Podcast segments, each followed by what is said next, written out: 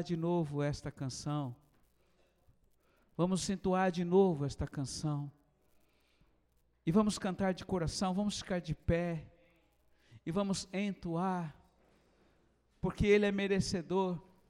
Muitos de nós estamos acostumados com as boas dádivas do Senhor.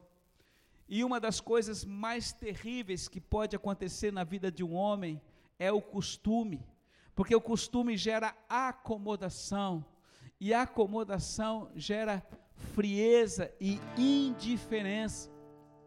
Mostre ao seu pai que você não é indiferente ao que ele tem sido para você. Mostre a ele com ações de graça, com as suas mãos. A palavra diz: homens, levantem as mãos santas aos céus e agradeçam a ele a doce presença do Espírito tem sustentado a sua vida, por isso você está aqui nesta noite. Então cante a Ele e diga: Doce presença, presença santa.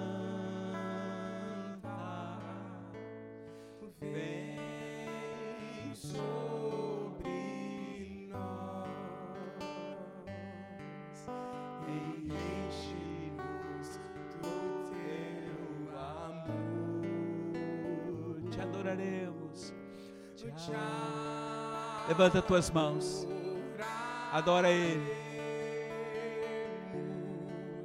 Por tua presença aqui e que renovará os nossos corações. Louvado seja o Senhor. Presença.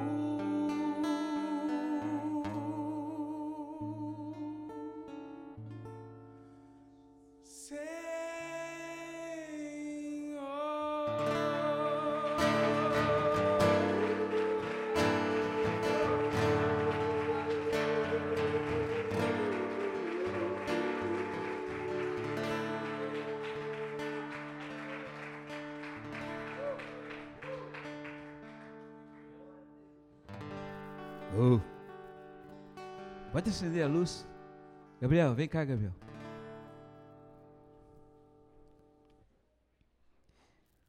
Que presença, hein? Quantos estão sentindo a presença dele? Eu quero que você pense e tenha a revelação de uma coisa. Você não está numa casa religiosa. Você está na presença dele. E Ele está aí do seu lado. Ele está aqui na frente. Ele está neste ambiente. Então beba tudo o que Ele tem para você. Te alimente de tudo quanto Ele tem para você nesta noite. E guarda em teu coração esta palavra. O Gabriel esteve com, essa semana no México e rapidamente, Gabriel, algumas coisas você pode falar a respeito. Eu vou ler as palavras que o Senhor deu, mas você pode compartilhar. E eu quero dizer para você ainda, quando ele terminar o testemunho dele, eu quero dizer que ele foi com recursos dele.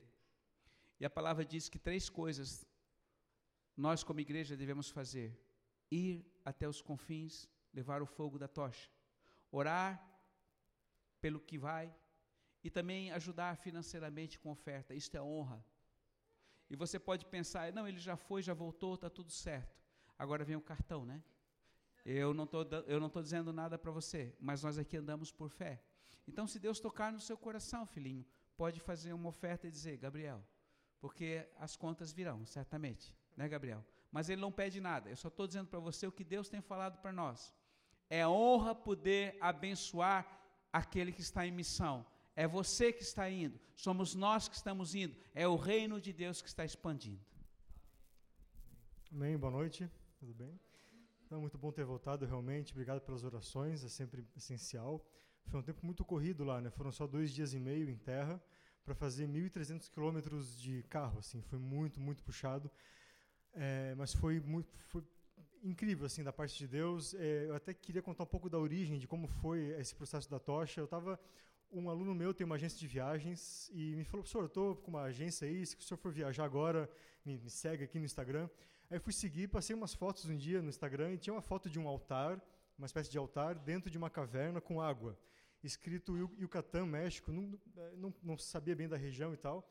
E aí deu meia hora, o pastor me ligou. Meia horinha ele me ligou, falou, filho, não, não vai para aquela tocha lá da Bolívia, porque acho que o Ruxa estava indo e tal, tem uma outra tocha, mas vai no México. Falei, meu Deus, pastor, é em Yucatán? O pastor falou, sim. Eu achei incrível, porque foi meia hora de diferença entre a foto que eu tinha visto que me chamou a atenção. Você, meu, alguém tem que levar tocha nesse lugar. E o pastor ligou e falou, filho, vai para Yucatán. Eu falei, meu Deus, se isso não for uma confirmação, um chamado de Deus. E aí fui. Então, é, eu não conhecia nada da região, até, até ter visto a foto, até saber que existia Yucatán, essa península no México. Fica, é, Cancún faz parte de lá também. E é, era uma região muito consagrada pela cultura maia. Então, os maias, é, anos atrás, até antes de Cristo, edificaram muitas pirâmides, muitos lugares de adoração aos deuses maias, aos mortos. Então, tem muitas pirâmides. Eu até não consegui ir em uns dois sítios arqueológicos de tanta pirâmide que tinha. É, eu subi nessa pirâmide, foi a primeira em Uxmal, é, em Mayapan, perdão, Mayapan, que é perto de Mérida, do aeroporto, e vários sítios arqueológicos onde havia culto aos mortos. Eram, eram enterrados ali os deuses maias também. Pode ir passando, por favor. E isso fica na, em Mérida, que é uma cidade grande do México, mais ou menos, e tem essa escultura que chama Monumento à la Pátria. Então é uma espécie, então tem todos os estados do México é, ali representados naquelas águas. Tem essa figura de uma serpente, figura de um índio meio opressor ali, sei lá. Então foi levada a tocha também aí nessa cidade de Mérida, acho que ninguém tinha ido lá, não sei. E nesse monumento especificamente foi bem importante também. Aí muitas ruínas, assim, muitas ruínas, ele tem a chamada a, a ruta arqueológica, rota arqueológica, que são vários sítios arqueológicos com arcos, pirâmides, lagartos, né, muitos lagartos também. E aí mas é um exemplo, né, tipo para Cabá, que é uma das cidades arqueológicas, para frente, Uxmal para direita e diversas aí. Pode passando, por favor. Aí tem essas esculturas, é, lembra muito ao Egito, né, que também tinha aquelas figuras de animais, é, figuras de humanos também misturadas com várias coisas. Essa é a chamada pirâmide do mágico, ou do feiticeiro, que fica em Uxmal. Então tinha uma, toda uma história de um feiticeiro na época, de um xamã, né, tinha muito xamã na época também. Então toda essa região era consagrada a essa cultura maia, esses deuses maias. Essa é a figura de um leopardo que passou, de um leopardo bicéfalo, um leopardo com duas, duas cabecinhas, que estava também, era um dos deuses deles. Aí também Ekbalan. E aí esse lugar está muito ruim a foto. Tem uma pessoa que tirou fotos minhas com uma câmera melhorzinha, vai me mandar por e-mail. Essa, esse foi o altar que me chamou a atenção no começo da viagem, que depois o pastor ligou. É um altar que fica em um dos cenotes. Cenotes são piscinas naturais. Tem muitas dessas em Yucatán, outras no México, e também eram feitos rituais aos mortos, cultos aos mortos nesses lugares aí. Obrigado. E essa é uma outra pirâmide, o pastor Beto tinha ido lá já, aí estou eu, porque tá lá atrás está o altar. É muito bonito, naturalmente falando, é muito legal mesmo. Só que aí tem um, não sei se é alguma bebida que botaram do lado de um mini ídolo ali, de um mini poste ídolo na frente desse altar. Achei curioso ao mesmo tempo, é engraçado, curioso e ruim, né? Então, tinha esse na frente. Isso também chamou atenção, era em Tulum, já mais perto de Cancún. Isso tudo, amados, da última foto para essa, da, é, da foto anterior, que tinha aquele índio de pedra, para essa, sei lá, 500 quilômetros, assim, 400 quilômetros, era muita coisa, era longe. Aí, é, volta, por favor fica perto de um resort, um artista africano fez para um festival cultural do México e ficou no resort, é gigantesco. Depois tem uma foto minha para ver a diferença né, de altura. Por favor. Pode passar, por favor. Isso. Aí são mais ruínas. Pode ir passando. Mais pirâmides, outro cenote, muitos cenotes. Pode passar, por favor. Até quando o pastor Beto foi a Cancún, houve uma palavra de Deus, é grande isso aí. Houve uma palavra de Deus de que todos aqueles cenotes estavam consagrados, assim, todos aqueles cenotes havia uma grande consagração a, a Satanás. Pode passar, por favor, aquela anterior? Outra ainda, aquela que tem a, aquele busto. Ah, acho que é a outra, né? Bom, vocês viram aí. Essa escultura chama-se Ven à la Luz, tipo, venha à luz, chama esse negócio. E depois disso tem um resort, assim. É gigante, é, é opressivo, assim, né? É bizarro. Vamos passar naquela outra pirâmide lá, aquela última foto, por favor. Para frente. Para frente. Isso.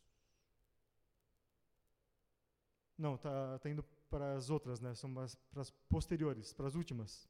Por favor. Tá indo.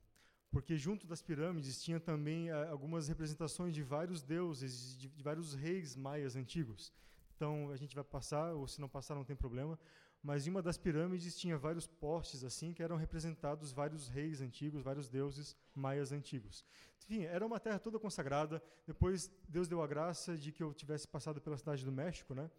Na chegada essa foto ali desapareceu.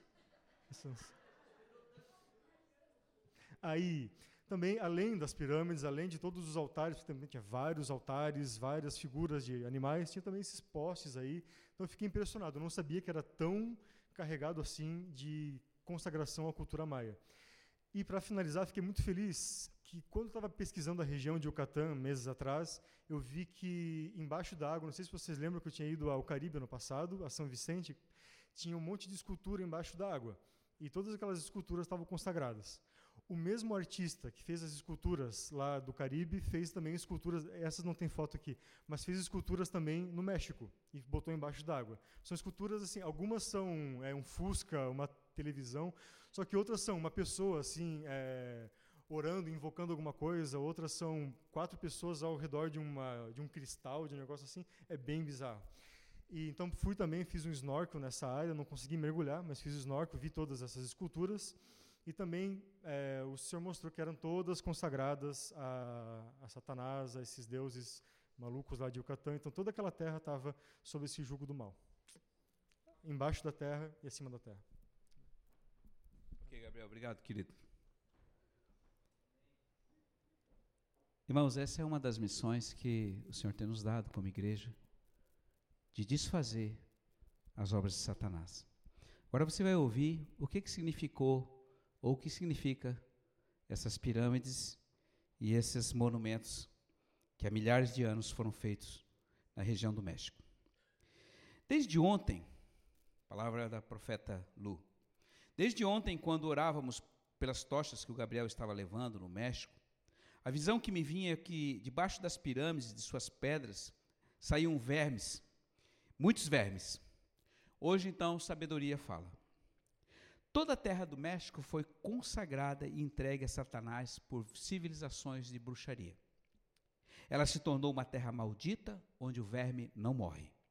Por isso se tornou uma nação que inveja a nação vizinha, no caso, os Estados Unidos da América. E sua população não ama a sua pátria. Todos querem sair de lá para uma vida melhor. a nação se tornou pobre, não apenas de recurso, mas também de espírito. E cada ida lá nossa, com a chama da presença, ela se torna mais limpa. Os vermes que te mostrei estão sendo queimados e entram na terra sem mais poder. Os vermes conservavam a consagração da terra, mas com o fogo da presença, esses trabalhos de feitiçaria são agora desfeitos. Obrigado, filho, pela obediência. Mais uma parte desta nação está sendo liberta. Dessa nação se ouvirá um novo cântico e ela se chamará salvação. Assim o é, porque eu sou o diz e os anjos dizem amém e amém. Amém, igreja? Obrigado, Pai. Obrigado. Mas não terminou por aí. Quantos ouviram falar que essa semana o presidente da Bolívia, Evo Morales, foi destituído? Quantos conhecem o regime daquela nação? Ou já ouviram falar do regime daquela nação? Regime socialista, um regime ditatorial que mantinha o povo sob o jugo da opressão e da miséria. Esta semana, exatamente no dia em que o nosso Gabriel estava ali na península de Yucatán, levando a tocha, o governo do México é, deu e ofereceu asilo político ao Evo Morales, ex-presidente então da Bolívia. Pois muito bem, eu liguei para ele e disse, querido, quando tu passares em no aeroporto na cidade do México, você vai orar, porque com ele certamente está indo a potestade da Bolívia para lá. Então vejam o que Deus falou no dia em que ele chegou na cidade do México, o ex-presidente Evo Morales da Bolívia. Eu vi a tocha do Senhor percorrer muitos buracos de oferenda e feitiçarias na terra do México. Na terra e embaixo dela saíram vermes mortos. Toda a terra foi consagrada, e embaixo das águas também foi consagrada. O fogo de Deus adentrou onde não havia luz, onde a nação estava sob a maldição e amarrada. Feitiçarias e sacrifícios humanos foram feitos de milhares de anos. Antigas civilizações amarraram e amaldiçoaram o território até hoje isso era feito. Hoje tudo se desfaz. Vocês obedeceram e a terra voltou a ser boa para o plantio. Então tudo isto Deus deu naquele dia, porque ele não ele percorreu vários lugares, né? Então foi a, o acúmulo de muitas tochas que ele levou na região. Agora o que o senhor fala?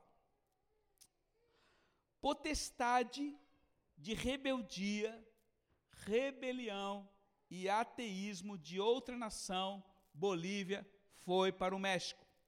A nação empobrecerá, mas receberá mais atrofia político-financeira. A nação pagará pela ignorância dos seus governantes. Porém, a igreja que se tornará mais perseguida será mais fortalecida. Haverá uma peneira espiritual mas nascerá uma igreja forte na nação, que lutará bravamente nas regiões ocultas. Fortaleçam em oração o governo espiritual dessa terra, do México. O governo natural será enfraquecido e cairá. Assim será, porque eu sou o diz. E os céus proclamam: Amém e Amém. Aleluia, Senhor. A nação recebe um pouco de libertação um dia anterior, no outro dia, por causa de um governo tolo, traz uma potestade de maldição para a própria nação e vai cair. Para quem não sabe, Evo Morales, ano passado, proibiu as religiões dentro da Bolívia. Os pastores foram lá na praça, em frente ao palácio, oraram de joelhos, se humilharam diante de Deus. Um ano depois, Deus destitui este governo. Muito bem, irmãos. Assim é a igreja se movimentando. Assim é a igreja exercendo autoridade sobre as nações. Quem somos nós? Nada. Servos do Deus Altíssimo. Mas quando obedecemos, Deus faz. Amém, queridos? Glória a Deus por isso. Também no dia 15, dia da proclamação da República, nós estávamos orando aqui na cabeça da ponte, né, orando, intercedendo pelo Brasil e pelo nosso governo. E Deus mostrou naquele dia que havia muita maldição contra o nosso presidente, obras de feitiçaria, de vodu, maldições, principalmente de universitários, professores universitários amaldiçoando a vida dele. Deus mostrou a mente dele sendo atingida. E o Senhor falou e trouxe também uma repreensão sobre a igreja, porque a igreja não está orando como deve orar pelo seu governante. Quero lembrar que o nosso presidente não foi colocado por mãos humanas e nem pelo voto humano, foi pelo Senhor. Não importa, eu não sei o que aquele homem faz. Começando em casa, pelos nossos pais. Filho, obedecei a vossos pais, pois isto é justo diante de Deus. Amém, queridos? Vamos dar uma salva de palmas ao Senhor. Aleluia, Pai. Não é a palavra minha, mas é tua. Muito bem. Como eu falei para vocês, temos vivido a intensidade da sua presença. Semana passada participamos de um congresso de também de intercessão, irmão Zenet, irmã Zenete, a mesma que estava dia 15 lá em Brasília, é, intercedendo com a sua equipe. E aprendemos muitas coisas. E hoje eu queria compartilhar com vocês uma palavra, eu não pretendo não ser longo, porque não quero cansá-los, mas quero que esta palavra seja guardada no coração de vocês. Abra sua palavra então no Salmo capítulo 27. Salmo 27, capítulo, versículo 1. Alguém pode trazer uma aguinha para mim, um copinho, não precisa ser gelado, pode ser natural. Eu agradeço. Vai receber um galardão de pastor, de apóstolo, evangelista e, e mais algumas coisas. Não é palavra minha, é dele. Palavra bem conhecida, né? O que, que diz aí? O Senhor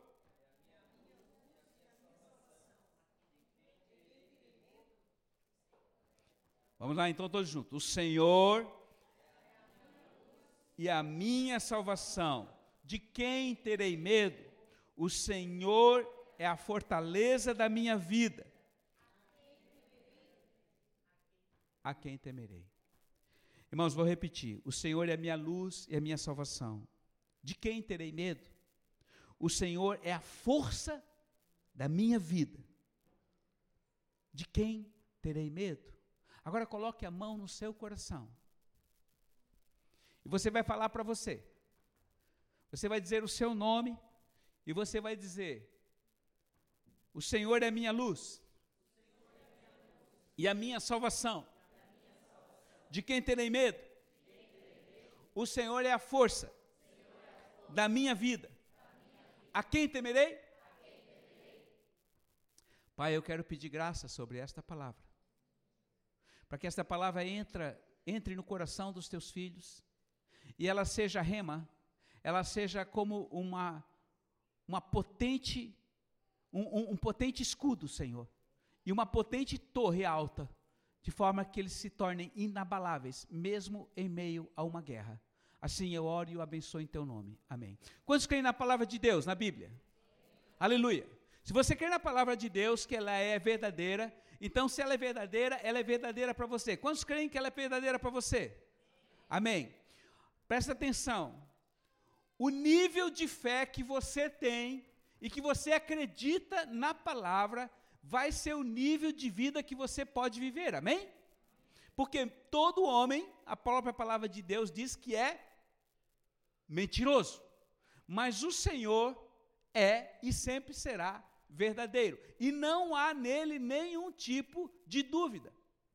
Porque ele é o único caminho, a única e a única inquestionável. É ele, Jesus. Então veja bem o que diz essa palavra. O Senhor é a minha tocha, a minha luz, Ele é a minha salvação. De quem eu terei medo? De homem? Do diabo? De pessoas? De circunstâncias? De problemas? De dificuldades? De enfermidades? De doenças? De morte? Não. Se ele é a minha, é a tua fortaleza, de nada você deve ter medo, amém? Diga para você, eu não tenho medo de nada, porque a minha força está nele. Jesus. Aleluia. Então, Ele é a sua força, igreja, Ele é a sua salvação, e você não precisa ter medo de nada. Por quê? Porque Ele, quando comprou você, Ele te pagou com sangue. E eu quero dizer que no dia que Jesus foi para aquela cruz, e às três horas da tarde, Ele expirou, Pai, em tua mão entrego o meu espírito, a terra escureceu e a terra fendeu. Houve um grande terremoto em Jerusalém. E o diabo, uhul, e, e a demonhada tudo, uh, e aquele alvoroço, uh, escureceu a terra. Irmãos, ficou tão escuro, tão escuro, tão escuro, que ninguém conseguia enxergar absolutamente nada densas trevas, três horas da tarde, cobriram Jerusalém e toda a terra. E houve um grande terremoto. E quem ali estava, no Gólgota, e quem estava na cidade, se borrou todo. Fizeram xixi nas calças. Não sabiam o que estava acontecendo, porque ficou escuro e não foi um eclipse, queridos. Não foi fisicamente nenhum eclipse que escureceu Jerusalém, não, não. Foi algo sobrenatural que ocorreu naquele momento. E o inferno vibrando, porque aquele que era o filho de Deus tinha perdido a vida.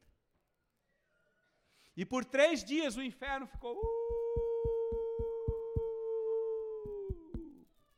mas a palavra diz que no terceiro dia, domingo pela manhã, hum, antes do sol nascer, quando chegaram frente àquele túmulo, e foram lá e observaram, estavam esperando um corpo já em estado de putrefação, cheirando mal, e o encontrar alguém sem vida. Mas os que ali chegaram, quando observaram por dentro daquele túmulo, viram que ele estava vazio. E o anjo do Senhor falou: Ele não está mais aqui, ele está vivo. Ele está vivo. Ele está vivo, Ele está vivo, aleluia, Ele está vivo, e porque Ele está vivo, nós temos vitória nele, porque Ele está vivo, o Satanás é derrotado, e quando ele percebeu que ele estava vivo, e que na, no meio da sua vibração ele chegou até o inferno e tirou a chave da morte do inferno das mãos do inimigo que tinha recebido do nosso pai Adão. A história do inferno mudou. E de vitorioso, ele passou a ser um derrotado. Tá, pastor, mas o que tem isso a ver com a minha vida? Eu quero que você agora vá para Segunda Reis, capítulo 6, a partir do versículo 1. Vou fazer uma outra pergunta para você, seja honesto. Quantos de vocês têm medo das situações que você tem enfrentado no dia a dia? Seja sincero. Você acha que esse pastor não tem medo? Eu tenho medo. Eu tenho algumas coisas que me dão medo. Tem algumas coisas que me dão preocupação, tem algumas coisas que me deixam inseguro. Tem algumas coisas que me deixam às vezes com as pernas trêmulas, diante de circunstâncias a respeito do futuro que eu não tenho controle. Então eu não minto para vocês porque eu também sinto medo. Porque as circunstâncias, elas, sobre a minha vida, causam situações que produzem naturalmente medo em minha alma. Mas eu quero mostrar para você que a palavra é verdadeira e eu não preciso andar com medo. E essa palavra não é só para mim, mas é para você. E eu vou mostrar aqui através do capítulo 6 de 2 Reis, quando Eliseu estava exercendo a sua função de profeta junto ao rei de Israel. E eu vou ler esse texto aqui e você vai compreender exatamente o que estava acontecendo. Diz a palavra a partir do capítulo 1: o rei de Arã, ou da Síria, estava em guerra contra o rei de Israel. Então, é, ele tomou conselho com seus oficiais e disse: Em tal, em tal lugar estará o meu acampamento. Mas um homem de Deus, isto é, Eliseu, mandou dizer ao Deus de Israel: Cuidado, não atravesse por esse lugar, porque os arameus, os assírios, vão descer para, para lá. Então o rei de Israel mandou seus homens para o lugar onde o homem de Deus lhe havia indicado. E ele o advertia e o rei ficava de sobreaviso. E isso Deus não, isso se deu não apenas uma vez, mas mais de uma vez. Então, o coração do rei assírio, do rei Arã, ficou perturbado com a coisa e ele convocou os seus oficiais e perguntou: Quem dentre vocês está me traindo? Ou quem está me informando a minha posição para o Deus de Israel, para o rei de Israel? Então um dos seus oficiais respondeu: Ninguém, senhor meu rei. É Eliseu, o profeta de Israel, que revela ao rei de Israel até mesmo as palavras que tu dizes no teu quarto de dormir. Então o rei Arã ordenou: Ide e veja onde ele está, porque eu vou mandar prendê-lo. E então foi anunciado: Eis que ele está em Dotã. Então o rei mandou para lá cavalos e carros e uma poderosa tropa, e chegaram de noite e cercaram o lugar. Agora preste atenção. O servo do homem de Deus levantou pela manhã cedo, foi buscar água, e eis que um batalhão cercava a cidade com cavalos e carro. Então o servo chegou para Eliseu e disse: Ai, meu senhor, como vamos fazer? Estamos cercados, eles vão nos matar, vieram nos prender, vão dizimar o povo da Síria. Um exército poderoso está ao nosso redor. Aí Eliseu calmamente falou para ele: Filhinho, não tenha medo porque são mais os numerosos que estão conosco dos que estão com eles. Mas como? Mas como? Eu só vejo eles cercados, não vejo mais nada. Aí o profeta disse: Pai, abre os olhos do meu secretário, do meu servo, para que ele veja. Então o Senhor abriu os olhos do servo e ele viu na montanha, a montanha coberta de cavalos e carros de fogo em torno de Eliseu. E quando os arameus então desceram contra Eliseu, Eliseu orou ao Senhor e disse: Senhor, fira esta gente com belida. Alguém sabe o que é belida? Cegueira. O que, que causa muita cegueira hoje que o pessoal faz muita operação? O que, que é? Catarata. Não é uma cegueira total. É aquela películazinha branca que dá na frente do olho e que deixa tudo meio nublado, só você só enxerga vulto. Isto é belida. Isso é catarata. E Deus então feriu todo aquele exército com esse tipo de película, de forma que eles não podiam enxergar direito. Então, quando eles vieram, então, quando eles desceram contra, contra Eliseu, o Senhor os feriu com essa enfermidade, conforme a palavra que Eliseu tinha dito. Então Eliseu lhes disse: Não é este o caminho, pessoal, não é esta cidade, venham, eu vou levar vocês ao homem que vocês procuram. E os conduziu eles até Samaria. Agora vocês vejam bem, levou todo aquele exército, meio assim, não enxergando direito, levou eles até Samaria. E quando chegaram em Samaria, ao entrarem lá, Eliseu disse: Senhor, agora abre os olhos deles. E eles entraram naquele lugar e perceberam que eles estavam totalmente cercados no centro de Samaria. E quando ele os viu, o rei de Israel disse a Eliseu: disse a Eliseu Devo matá-los? E ele disse: Não, não tira a vida daqueles com a tua espada. E já que tu os fizeste prisioneiro, antes dê a eles pão e água, para que comam, bebam e depois voltem para o seu senhor. Versículo 23: O rei então lhe serviu um grande banquete, e depois de terem comido e bebido, despediu-os a eles e eles voltaram para o seu senhor. E o bando de arameus não fizeram mais incursão e nem lutaram mais contra Israel. Aleluia? Glória a Deus? Amém? Alguma semelhança com o que estamos vivendo hoje? Vou explicar para você, querido. Irmãos, veja bem. Os nossos olhos naturais, eles enxergam o que está à nossa vista natural. Eles enxergam um palmo na frente do rosto. Mas a palavra de Deus diz que em Efésios capítulo 1 que o nosso coração possui olhos. E quando Deus abre os olhos do nosso coração, nós conseguimos enxergar além do natural. Quando a minha Lu teve a visão de vir os vermes embaixo daqueles, da, daquelas pirâmides de pedra, sabe onde é que ela estava? Eu estava dirigindo com ela, de Camboriú para cá.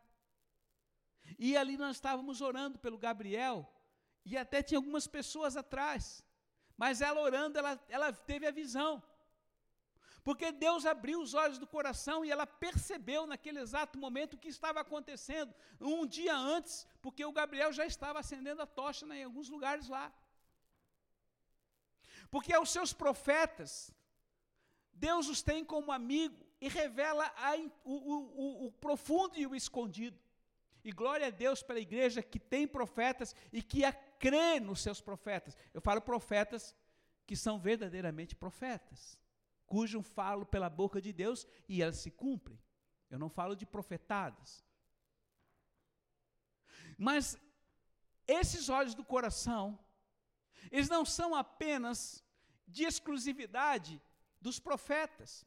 Ele é e está disponível a cada um de vocês a serem abertos. Por isso, Paulo ora no capítulo 1 de Efésios, dizendo: Eu oro para que o Deus de toda a terra lhes dê o espírito de sabedoria e de revelação nela, abrindo os olhos nele, abrindo os olhos do vosso coração para que vocês enxerguem qual a altura, a profundidade e a grandeza do que ele é.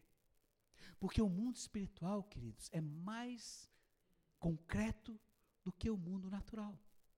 Muitas pessoas não creem no que nós vivemos porque nunca viram, não estão acostumados e diz que Deus não fala assim.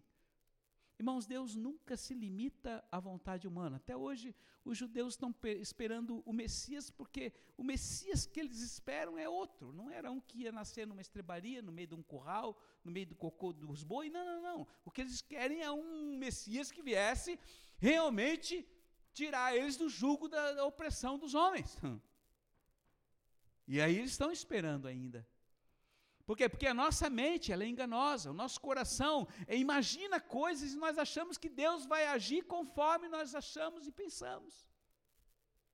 Mas Deus não se limita à nossa incapacidade. Aliás, nós somos criaturas, Ele é o Criador. Amém? Então, filhinhos, preste atenção. No natural, quando o servo de Deus chegou ali, do, do, do, do Eliseu chegou e foi pegar água, que ele viu aquilo ali, ele se borrou todo. Com razão. Por quê? Porque ele ficou apavorado, nós vamos morrer. Eles vão trucidar. E é certo, Eliseu, que eles querem a tua cabeça. E eu sou teu servo, eu vou junto. O que, que vai sobrar de nós? Nada. Mas a palavra diz que Eliseu nem se tocou, nem ficou preocupado. E disse, cara, não te preocupa, porque maior são os que estão conosco do que com eles. E Eliseu não entendeu, o servo não entendeu coisa nenhuma. Mas como, meu senhor? Ele disse: Pai, abre os olhos. E quando o pai abriu os olhos do coração dele, ele viu carruagens de fogo com anjos poderosos em volta de toda a montanha. Irmãos, preste atenção. Agora vamos voltar para a sua vida pessoal, individual, familiar, financeira, profissional. Você pode estar passando por uma situação muito difícil na sua vida. Enfermidade, doença, maldição, pessoas que opõem, têm inveja, crítica, julgamento, palavras que, que, que, que botam você para baixo, que fazem com que você se sinta cada vez mais para baixo, palavras que, que, que são de morte, palavras que não são de vida, mas palavras de, de, de acusação, de pessimismo, de derrota, que produzem em você insegurança e medo. Palavras que muitas vezes são motivadas pela carne do homem, porque nós somos maus, essa que é a verdadeira natureza nossa, nós somos criados em pecado, a nossa natureza é má. Então, Satanás usa, a palavra diz que ele, ele anda como um, um, um, um leão ele não é leão, mas ele anda em volta de nós para encontrar uma brecha e nos trucidar. E quando nós somos trucidados, nós sempre botamos a culpa no, no, no outro e amaldiçoamos o outro. Está acontecendo isso com a minha vida por causa do fulano, por causa do ciclano. É a mesma história que Adão falou para Deus: oh, foi a mulher que tu me desse. Mesma história. Mas eu quero dizer para você, filhinho, que aí quando você vê essa situação difícil na sua vida, de doença, de enfermidade, de falta de dinheiro, de problema familiar, seja lá o que for que está acontecendo, eu não sei, você se apavora. Por quê? Porque você, a primeira coisa que você vê é como eu vou resolver. O que, que o servo do Eliseu pensou? Como nós vamos enfrentar aquela turma lá? Eu não tenho nem espada aqui, ou a minha espada sozinha contra um exército. Ele olhou para o natural, ele olhou para a situação natural, e ele viu que ele estava perdido, e certamente estaria perdido se ele fosse a luta corpo a corpo. Mas aquele que tinha comunhão com Deus, aquele que tinha relacionamento com Deus, aquele que dormia com o Senhor, aquele que descansava com o Senhor, que levantava com o Senhor, que sonhava com o Senhor e vivia os seus dias com o Senhor, aquele lá diz: querido, não te preocupa, maior são aqueles que estão conosco. Maior, e agora eu quero dizer para você: maior é aquele que está por você.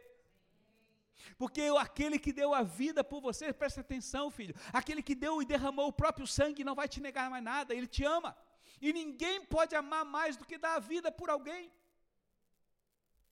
Eu posso dizer que eu amo vocês, eu posso dizer para vocês que eu amo vocês, plantar bananeira aqui e dizer, pelo amor de Deus, eu amo vocês.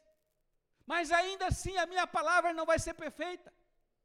Mas aquele que diz que ama dá a vida, e o que dá a vida se deu e não tem mais nada para dar. E se ele deu a vida, querido, tudo que ele tem é fazer e que ele deseja é fazer ver você feliz e com uma vida abundante ver você próspero em todo o seu caminhar, ver você feliz como família, como pessoa individual, como igreja, e você ver você prosperando, e eu não falo financeiramente ou profissionalmente, mas prosperando nele e tendo uma vida de paz, embora você venha passar por muitas dificuldades, porque ele disse: é inerente, neste mundo vocês vão passar por aflição, mas tenha de bom ânimo, eu venci, e se eu vencer, vocês vencerão, porque eu sou muito mais do que vencedor. Aleluia. Vamos dar uma salva de palma para ele. Isso é verdade. Não é palavra minha, é dele. E eu preciso crer nisso que está aqui, irmãos. Tem muita gente que dá uma lidinha nisso aqui e depois vai trabalhar porque acha que já religiosamente já cumpriu a sua a sua o seu seu compromisso. Não, agora eu já li a Bíblia, já fiz a minha oração, posso trabalhar mas sequer meditou que isto aqui é uma verdade para ser implantada no coração, porque a palavra não é só para ser lida, é para ser meditada e aplicada, amém? É a palavra viva de Deus, ela tem testificação com o Espírito de Deus está na sua vida, e quando ele se casa os dois e você aplica na sua vida, você é transformado à imagem e semelhança de um novo homem. Então eu quero dizer para você que tem mais pessoas hoje lutando por você, torcendo por você, um, é, é, intercedendo por você, fora Jesus e fora o Espírito Santo. Tem muito, até a nuvem de testemunha, torcendo para que você não caia, você não volte atrás, você não olhe para baixo, você não olhe para as águas, mas que você mantenha os seus olhos no Autor e Consumador da sua fé, que é Jesus Cristo. Tem um monte de gente que quer dar uma rasteira em você, quer ver você derrotado, quer ver você para baixo, porque as cobiças, a inveja, a competição, isso faz parte dos homens. E eu posso dizer até aqui dentro da igreja. Não é porque você está aqui que você é santinho, não, porque nós estamos sujeitos à mesma situação de pecado, porque nós, enquanto estivermos nessa carne aqui, nessa maldita carne, queridos, nós vamos sofrer de toda a sorte do pecado, porque o sistema deste mundo ainda tem grande influência sobre a nossa vida. E a única maneira de nós real, realmente vencermos é nós andarmos e caminharmos com Ele. Ah, pastor, mas isso aí é para o profeta, é para o pastor, para a pastora, que já tem anos de reino. Irmão, sabe de uma coisa? Hum. Se você pegar e começar a fazer uma academia hoje, você começar a tomar algumas vitaminas e começar a se alimentar bem, em um mês você já é uma outra pessoa. Sim ou não? A sua barriga já vai diminuir o seu peso já vai cair, a sua disposição já vai ser outra. Sim ou não? Quanto tempo? 30 dias. Aqui está a diferença. o quanto você tem fome e sede de Deus. Você hoje está como uma ovelha obesa, porque você só tem se inchado de comida, mas não tem exercido o que Ele tem mandado você exercer. Desculpe, é para mim também, é para todos nós.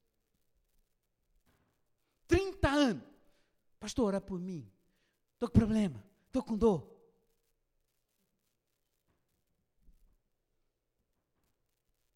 Mas se eu me dispor a ir para uma academia espiritual e me exercitar em oração, intercessão, intimidade, relacionamento com Deus, você vai ver que vai ser daqui a 30 dias. Por isso essa geração aqui, querida, vai ser muito melhor do que nós. Por isso meus filhos são melhor do que eu. E graças a Deus por isso. E a, e a, geração vindoura vai ser melhor do que nós. Mas nós estamos preparando o caminho. Mas eu quero dizer assim: você será tão forte, você será tão potente, você será tão cheio da presença, quanto for a sua fome por Deus. Se você gasta tempo por dia, querido, nisso aqui, ó, na televisão, e gasta horas e horas em frente às coisas superficiais, sabe o que, que você vai gerar? Nada. Porque, como diz o ditado popular, quem planta vento, você está todo dia plantando. Ai, vou ficar dormindo, vou ficar descansando. Nada impede você descanse. Mas quando levanta, trabalhe. Sirva, produza, seja produtivo. Pare de reclamar. Pare de reclamar da vida. Não existe ninguém que chega no final da vida que está precisando, está miserável, que está precisando de coisa que não tenha sido, não tenha sido responsável por suas atitudes, porque o que você hoje decide, você vai colher lá na frente. É o princípio da semeadura. E aqui eu quero dizer para você, talvez você na hora de chegar aqui para colocar uma oferta, você tem medo. Não, vai faltar para mim. Irmãos, preste atenção. O dia que eu entendi isso, nunca mais me faltou nada. Um trabalhador, aquele que planta, ele separa as melhores, os melhores grãos, os mais gordinhos, os melhores para plantar, porque cada plantação ele consegue colher mais. Sabe o que, que é isso? Sabedoria. Quando eu pego o trigo, quando eu pego a semente boa e eu como com pão, sabe o que, que vai sobrar para plantar? Nada. Quando você retém o que é de Deus, a décima parte é dele, não é sua. Quando você dá uma migalhinha para o Senhor, irmão, sabe o que, que você vai receber? Migalhinha. E eu não estou fazendo aqui nenhum tipo de manipulação, nem estou pedindo dinheiro, pelo amor de Deus. Nós não andamos nisso. Nós dependemos do Senhor e já fomos a mais de 150 nações várias vezes em 10 anos. Vamos comemorar daqui a duas semanas 10 anos de tocha. Sempre Ele nos proveu. Sabe por quê? Porque o maná que Ele prometeu vem todos os dias. Todo dia. E nós vivemos de fé em fé e glória em glória. E vamos continuar assim para a glória dele. Mas eu quero dizer para vocês, são princípios. Não roube de Deus, não subtraia de Deus, porque é tolice. Você, o seu dinheiro vai ser um saco furado. Você pode receber 10 mil reais. Vai para um saco furado. Remédio, dinheiro, quebrou, acidente. Não vai para frente. Por quê? Não é para mim. É dele. Então, irmãos, voltando à palavra. Eu estou quase terminando. Preste atenção aqueles que estão ao seu redor e que você não enxerga são muito maiores, mais poderosos do que aquele que fica rugindo e dizendo você não presta, você vai morrer, você vai, você é um fracassado, você não vale para nada, você vai ser derrotado, você vai morrer definhado. Eu quero dizer, esse é um derrotado e você tem Deus tem te dado ferramentas poderosas, armaduras poderosas que você fizer o uso diário em sua vida, você vai passar ele a espada e ele vai sair por sete caminhos. E sabe o que, que Deus fez? Eliseu podia ter pegado aquela turma toda lá, que ele levou lá no meio de Samaria, levou lá para o rei, o rei nem precisou sair do lugar, levou lá para o rei, podia dizer, não, agora trucida eles tudo, para eles verem o que, que é bom vir lutar contra Deus.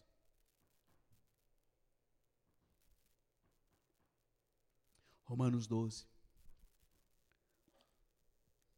Romanos 12, 20 e 21. O que, que diz ali? Muitos de vocês sabem de cor. Romanos 12. Se o teu inimigo,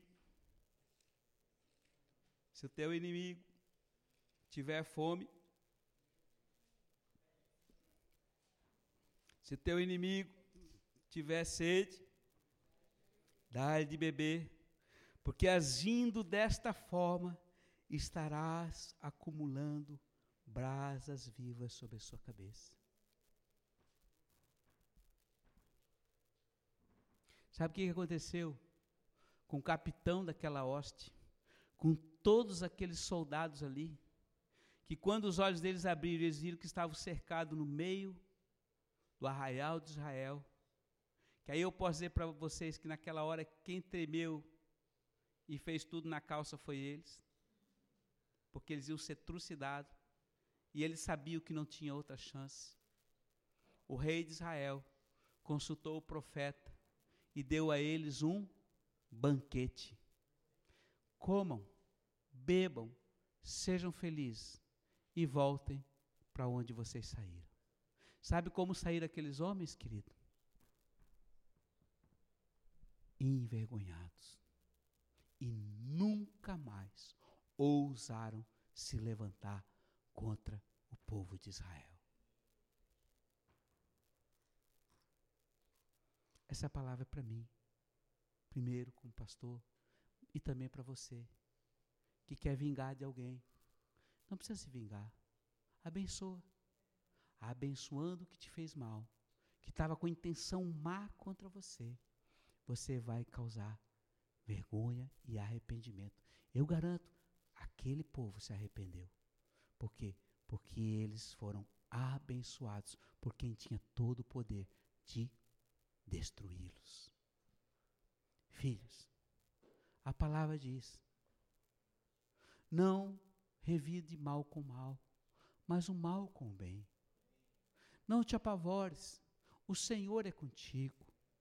Lembre-se, lembre-se sempre desse Salmo, capítulo 27, versículo 1. Ele é, querido, Ele é, Ele é o teu rochedo, Ele é a tua fortaleza, Ele é tudo para você, Ele é a tua salvação. Eu quero dizer para você, quando Ele diz que Ele é a tua salvação, você que já recebeu Jesus Cristo como Senhor e Salvador, você está salvo. E esse é o maior dos presentes que Deus pode dar. E ele diz a segurança, a certeza de quem é salvo. E nem olhos viram, e nem ouvidos ouviram o que eu tenho preparado para vocês. E, e, Jesus falou: Olha, na casa do meu pai tem muitas casas, não é nem apartamentos, tem muitas casas muito mais do que um duplex, um triplex, do que uma cobertura. E eu estou indo preparar lugar, porque na casa do meu pai não vai faltar casa para ninguém. Talvez aqui você more, talvez aqui você more em casa alugada. Mas lá você vai ter a sua casa, que ele mandou construir para você, querido. E você merece o quê? O que eu mereço o inferno. Mas o amor dele me alcançou, o amor dele alcançou você. Então valorize, querido, pare de murmurar. Quando você murmura, você abre a porta para o inferno e Satanás pode entrar aqui e fazer o que você quiser. Feche isso na sua vida. Pare de reclamar de pessoas. Pare de reclamar do seu parente, do seu vizinho, do seu tio, do seu irmão. Eu tenho problema, você sabe que eu estou passando problemas. Na hora a gente. Né, pastor André? Mas, irmão, o Senhor fala comigo, que ele abençoa. Eu hoje tomei um propósito, eu entrego a Ti.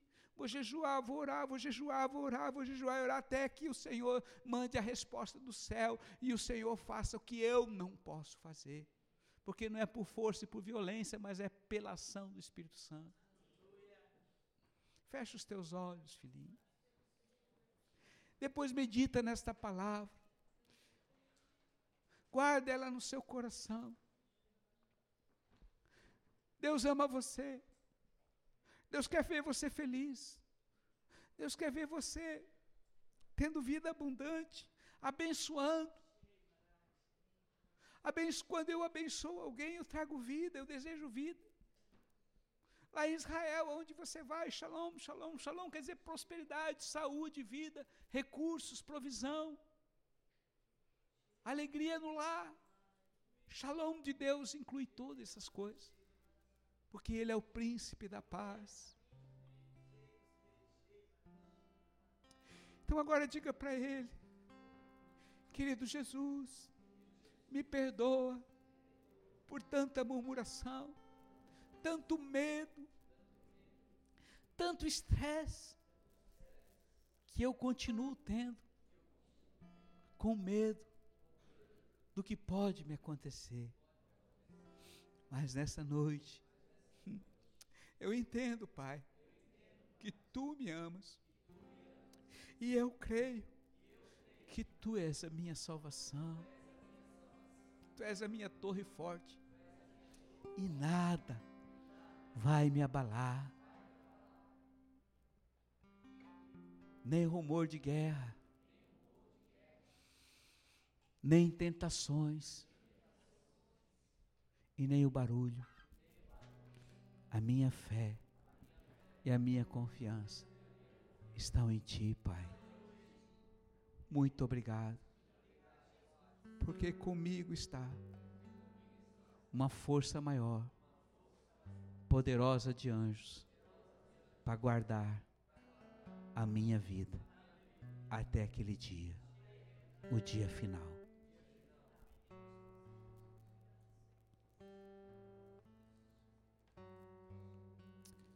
Medita um pouquinho, filho. Um minutinho. Seja sincero. Enquanto os músicos cantam, se você quiser vir à frente até o altar do Senhor, para dizer para Ele: Senhor, essa palavra é para mim. E eu não quero uma palavra bonita. Eu quero uma palavra que seja aplicável em minha vida. Para que eu não saia daqui e caia no esquecimento e na indiferença. Para que eu amadureça mais.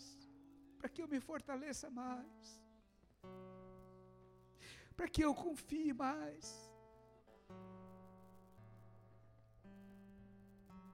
Fala para Ele. Você e Ele.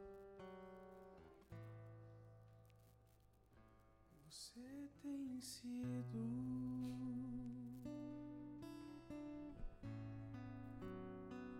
sempre será.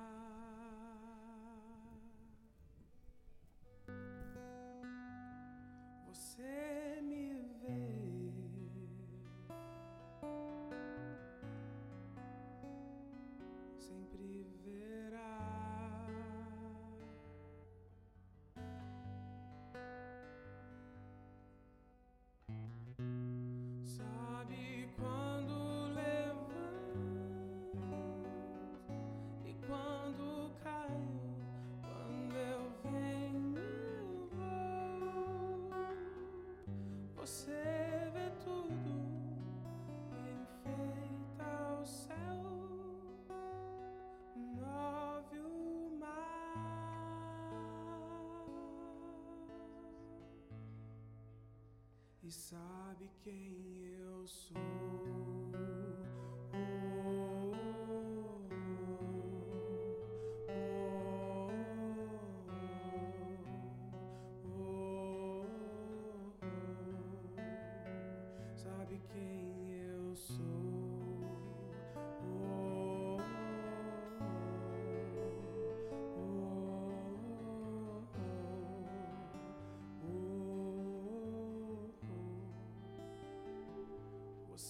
Tem sido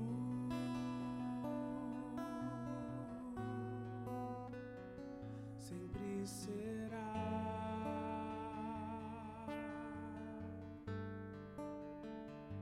Você me vê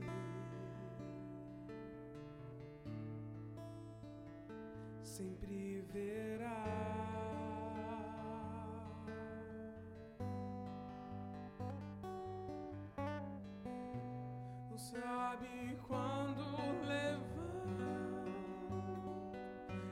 Quando caio, quando eu venho e vou. Você vê tudo, enfeita o céu, move o mar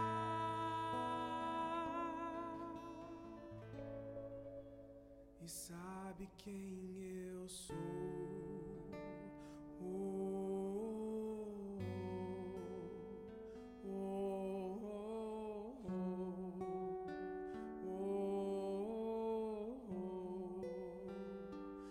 sabe quem eu sou. Oh, oh, oh.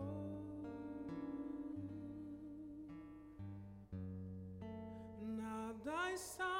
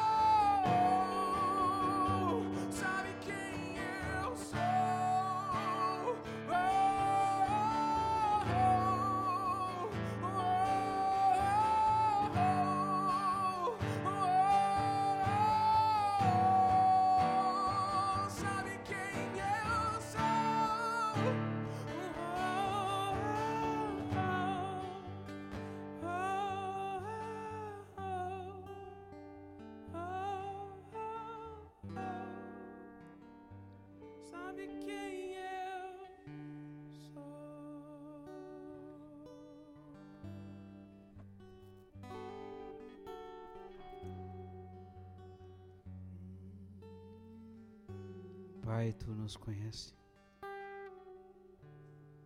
Nós estamos aqui porque reconhecemos, reconhecemos a nossa pequenez e te pedimos perdão nesta noite.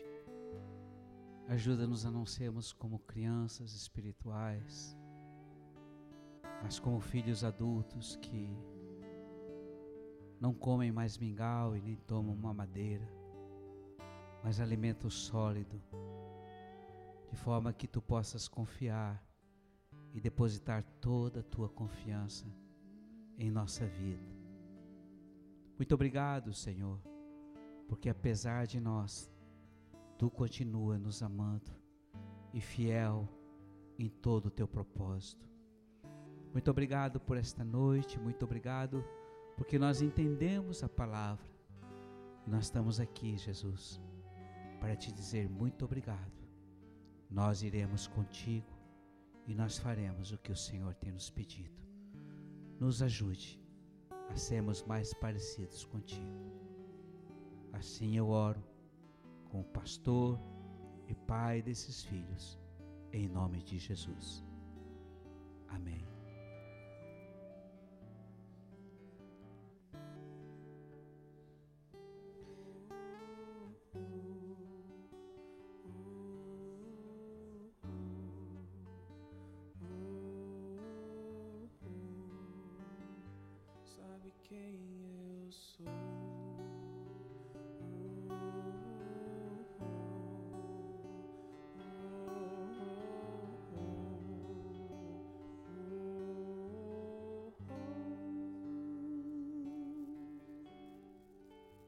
A nossa Amanda está aí? Amanda, vem cá, Amanda.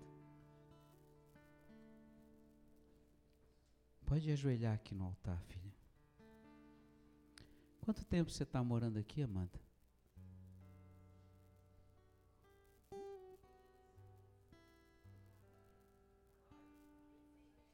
Seis, sete.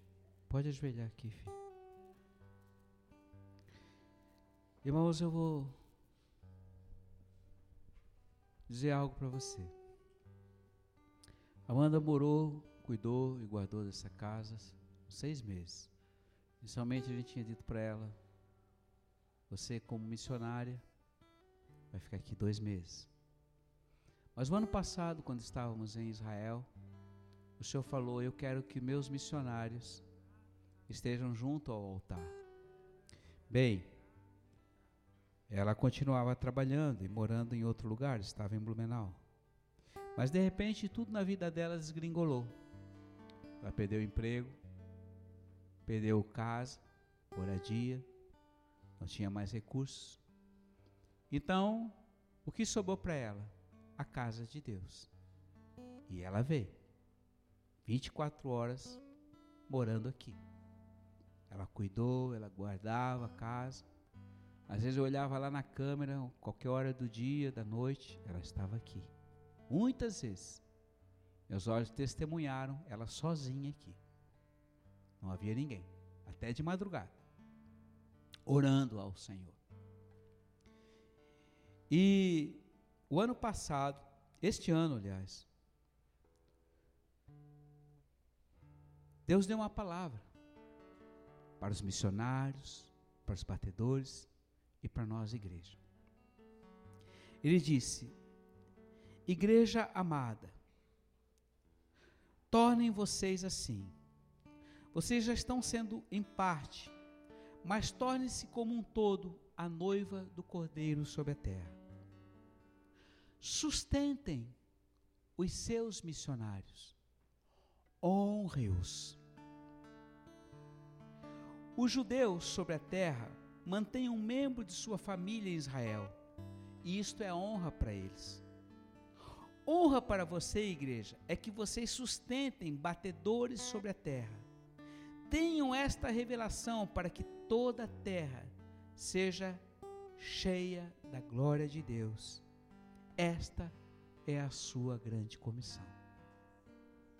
A Amanda teve um chamado para o Sri Lanka e ela foi para o Sri Lanka. Foi com seus próprios recursos. Na época, a passagem custava de 10 a 12 mil reais mas de uma maneira sobrenatural, com R$ 2.500 ela foi e voltou para o Sri Lanka e lá ficou, desalojou potestades malditas daquela pequena ilha e ela retornou. E ao ano passado, ela fez a pergunta: Senhor, é tempo de voltar ao Sri Lanka? O Senhor disse: Não, não é tempo.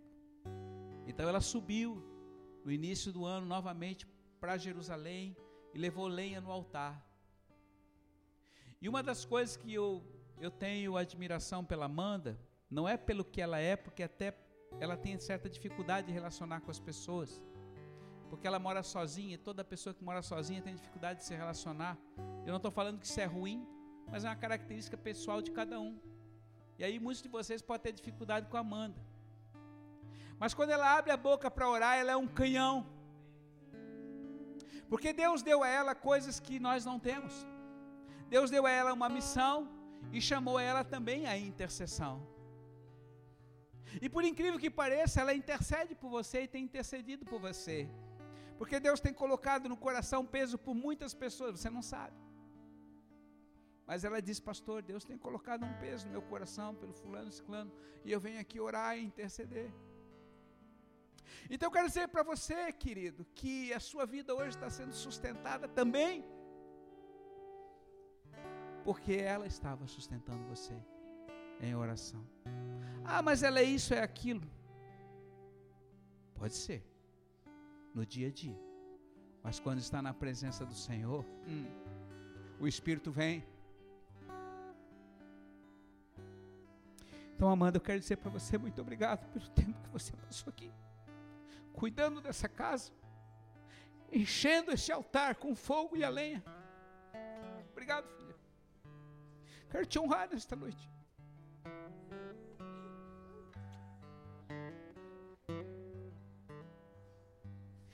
Não sou eu, é o Senhor que te agradece. E ela vai morar agora. Essa semana ela fechou o contrato, vai morar ali na vilinha, perto do avó, do vô. Mas ela não vai abandonar o altar, porque eu disse para ela: você vai, mas você vem. Então, filho, eu quero dizer para você: abençoa a nossa missionária, ora por ela. Honre também com as tuas finanças, dá uma oferta. Porque o trabalho dela não tem fundo de garantia, não tem carteira assinada, nada. Ela, ela faz trabalhos nos supermercados, faz como freelancer. Ela depende do Senhor a cada dia.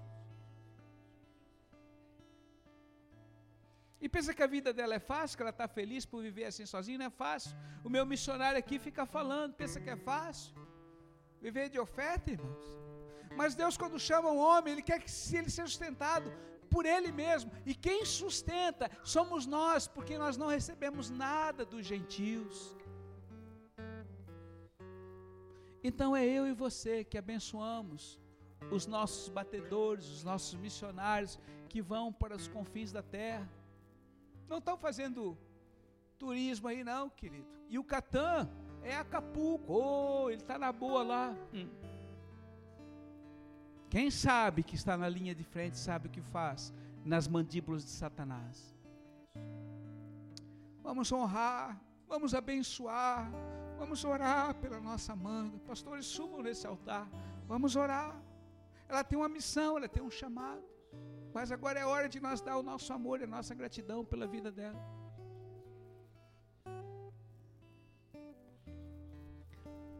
Pode subir, pastores. Pastor canta. Vamos, vamos. Vamos abençoar. Cheia, Depois você já pode deixar prontinho o áudio e o vídeo de Jerusalém. Vamos cantar essa música. Uma coisa eu peço ao Senhor. Eu quero permanecer na casa, no melhor lugar. Pai, muito obrigado porque tu a colocaste no melhor lugar, a tua casa. E ela encheu, e ela não deixou este altar vazio. Ela trouxe lenha todos os dias a este altar. Enquanto nós estávamos dormindo, ela vinha aqui e mantinha o altar aceso com a chama. Obrigado. E nesta noite, Deus, eu quero declarar a porção sobrenatural do teu Espírito, para que o Espírito de súplica e de graça esteja sobre a vida da nossa missionária. Deus, e ela ao sair deste lugar, a presença do Senhor vá com ela, e aonde ela for, Senhor, uma tocha acesa, um fogo santo, esteja sobre sua vida e aonde passar e o que tocar possa gerar vida. Cheio. Oh. Este foi o melhor tempo e o melhor lugar que permaneceste junto ao altar, filha.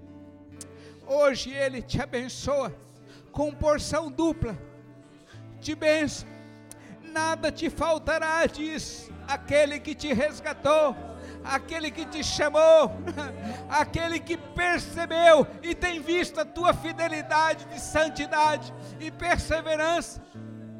Oh, assim ele te abençoa, para que nada e nenhuma escassez mais venha sobre a tua vida. O teu lar é as nações, o teu lar são os altares e a tua porção e a tua herança é o Senhor, e não homem algum, diz ele. Shemanas, eu sou, te basta, filha. Eu sou, te sustenta, filha. Eu sou, é contigo.